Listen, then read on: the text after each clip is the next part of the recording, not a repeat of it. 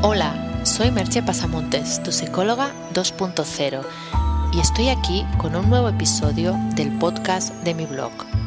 Hoy vamos a hablar de una pregunta que a veces podemos realizarnos. ¿Me conviene ir al psicólogo?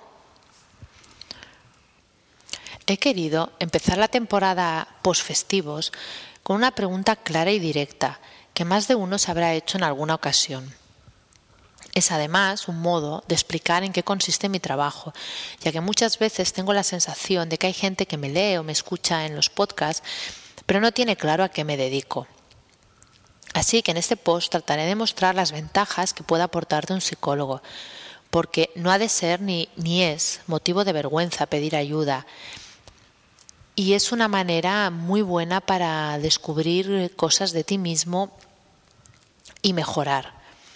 Hace casi 30 años que, por citar un ejemplo, en Estados Unidos ir al psicólogo es la cosa más normal del mundo, algo que hacen numerosas personas para optimizar y potenciar sus capacidades y aptitudes, y no solo cuando se sienten mal.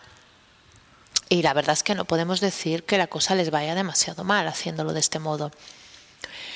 Lo primero que hay que dejar claro es que aunque debido a esta moda eclosión que ha habido del coaching, eh, y con esto se haya pervertido algunos conceptos sobre la psicología. El psicólogo no es la persona que se dedica a hablar y darle vueltas a tu pasado, ni a tratarte solo si tienes enfermedades mentales. Hay una parte de la psicología, la parte más clínica, que se dedica a esos problemas mentales, pero no toda la psicología se dedica a eso.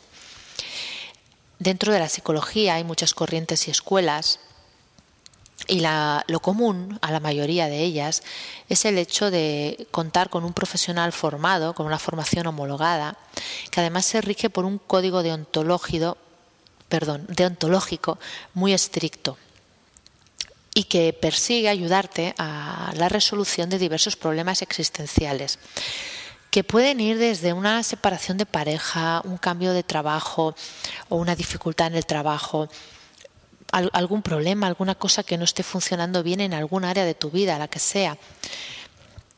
El, simple hecho de, querer conocerte mejor a ti mismo para de alguna manera crecer como persona, lo que se ha llamado muchas veces el crecimiento personal. O como hemos comentado antes, que una persona tenga un problema mental en un momento determinado de su vida porque aunque nos suene mal la palabra problema mental, es bastante más frecuente de lo que nos creemos. Y por citar un ejemplo, hay estudios que calculan que la posibilidad de tener un ataque de pánico, aunque sea una vez en la vida, no recuerdo exactamente, pero creo que era una de cada tres o cuatro personas era posible que lo, que lo padecieran. ¿no? Entonces, no hemos de pensar en el problema mental como en un loco o en alguien irrecuperable, sino como en un momento en el que igual que puedes coger una gripe o puedes requerir de un traumatólogo porque te ha roto una pierna o de un cirujano porque tienes apendicitis, puedes requerir de un profesional de la salud mental porque te sucede algo que, que te sobrepasa de algún modo. Además, las herramientas con las que cuenta un profesional de la psicología son múltiples. Y cito un ejemplo, las de la psicología cognitivo-conductual, que es una escuela psicológica ya de larga trayectoria, presente en, muchos ámbitos de, la, psicología y de la práctica, muchos hospitales, en muchos centros. Estas herramientas, curiosamente, han dado sus fundamentos al coaching. Eh, si tú lees manuales de psicología cognitiva, manuales escritos hace 20, 30 años, encuentras que, por ejemplo, la formulación de objetivos es una de las herramientas típicas de la psicología cognitiva, el hecho de saber formular correctamente los objetivos.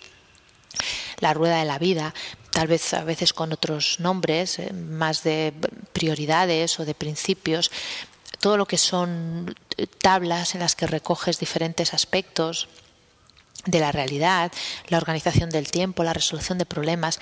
Muchísimas de las cosas que ahora utiliza el coaching vienen de la psicología cognitiva y han pasado estudios eh, para demostrar su eficacia. Entonces podríamos decir que son un préstamo que la psicología le hace al coaching.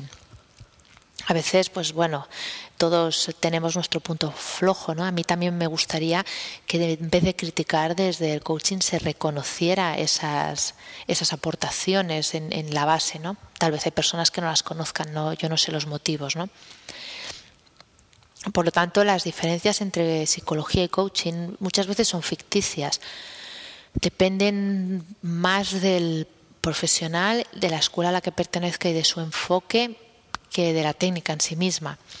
Por eso yo denomino frecuentemente a mi actividad psico-coaching, ya que tomando como base la psicología y mi formación básicamente clínica, y en el, conocimiento de la mente, de los posibles trastornos, de las dificultades que, que, puede padecer un ser humano a lo largo de su vida, utilizo el enfoque del coaching en el sentido de ser proactivo en la búsqueda de soluciones y no tanto darle vueltas a los problemas. Puede haber un momento para el desahogo muy bueno y muy adecuado y muy terapéutico, pero también ha de haber un momento para qué vamos a hacer con todo ello. La primera pregunta es, por tanto, ¿realmente necesito un profesional? ¿No puedo hacer yo mismo eso que necesito con algún manual, libro o curso? Y yo aquí tengo que decir que sí, que se necesita un profesional para muchos temas. Y lo voy a explicar mediante lo que se conoce como la ventana de Joari, que es un, los que solo me estáis escuchando y no estáis viendo el post, es una, un cuadrante en el que tenemos cuatro recuadros y en cada uno hay diferentes aspectos del, del yo que, que, se están viendo o no viendo. ¿no? Entonces, uno, uno de esos recuadros sería el de lo que yo sé de mí y los demás saben. Este es el, área pública y no ofrece demasiados problemas. Si tienes una conducta que te desagrada, que tú te das cuenta que no te gusta y a los demás también les desagrada, el ser consciente de ello puede ser un primer paso para tratar de cambiarla. Dependiendo de qué comportamiento te será más fácil o tal vez requieras una ayuda externa si no sabes cómo hacerlo. Pero quizá esta es, de la, es la ventana más sencilla, ¿no? porque es algo que, que tanto tú como los demás conocen, ¿no? no queda demasiado oculto. Luego hay otra ventana, que es lo, bueno, otro recuadro dentro de la ventana de, de Jaori, que es lo que yo sé de mí y los demás no saben. Esta la podríamos llamar el área de la intimidad es el área de, de aquellos aspectos em, internos de cada uno de nosotros que, que conocemos y que tal vez no nos guste mostrar o no nos atrevamos o vete tú a saber el motivo, no voy a entrar en eso, ¿no? Este es uno de los casos típicos que se pueden tratar en las sesiones, ya que el psicólogo te ofrece un espacio de confianza y confidencialidad, que son dos puntos fundamentales. Una persona en la que puedes confiar y que sabes que no va a hablar de, de ello con nadie, ¿no? Y puedes tratar esos aspectos íntimos y privados que tú conoces pero no te gusta o no quieres o no puedes mostrar a los demás. Si lo intentas tratar tú contigo mismo, esos aspectos que ocultas de algún modo, es muy fácil que caigas en las mismas trampas que normalmente te tiendes y, que entres como en una especie de, de rueda o de círculo repetitivo. Por eso ahí la presencia de una persona externa te puede ayudar mucho a, a, trabajar sobre ello. Luego hay otro, otro, el tercer cuadrante, que sería lo que los demás saben y yo no sé. Aquí necesitas de manera imprescindible la ayuda de los otros. Pueden servirte de referencia para darte cuenta de esos aspectos los comentarios de personas cercanas y de confianza, ya que, como he dicho al principio, es lo que los demás saben y yo no sé. Esos aspectos de mi comportamiento que realizo, que los demás ven y que a mí se me escapan, a mi, a mi propia, se escapan de mi propia conciencia, de mi propia percepción. El, problema es que si solo coges la información que te pueden dar conocidos, amigos, etcétera, va a pasarte como en el ejemplo anterior, cómo lo trabajas, ¿no? Es cómo trabajo con algo que yo no veo de mí, que me dicen los demás y que a lo mejor tengo dudas de si tengo o no tengo. Puedo llegar a pensar que es una percepción ajena. No, es fácil tener la certeza de, qué parte de mí se está poniendo en juego cuando sucede eso. Y, claro, si dices, bueno, pero si los demás me lo dicen, yo me puedo hacer consciente, ya, pero el, problema es que, como comenté en otro post en el que hablaba de si era mejor ir al psicólogo o hablar con un amigo, la ventaja del, del profesional es que ese es su trabajo. Su trabajo consiste en eso, precisamente, en tocar esos temas que a ti te interesan, esos aspectos que tú quieres trabajar y poner toda su atención y su dedicación en ello. Y esa persona te puede ayudar a ver cosas eh, que, tal vez no veías hasta ese momento y que te pueden ser de utilidad. El amigo también puede hacerlo en cierto modo, pero te vas a encontrar con varios problemas. Uno es que le faltan herramientas, pues ese no es su trabajo, es tu amigo, y su trabajo es ser tu amigo, no ser tu psicólogo, ¿no? También que está implicado emocionalmente, o si es un familiar está implicado emocionalmente. Entonces no, no puede ser tan imparcial como es una persona de fuera. Entonces, bueno, eso es otro punto en el, en el que puedes eh, trabajar con, con, otro, ¿no? Y luego la, la cuarta parte, el cuarto cuadrante sería lo que yo no sé y los demás no saben.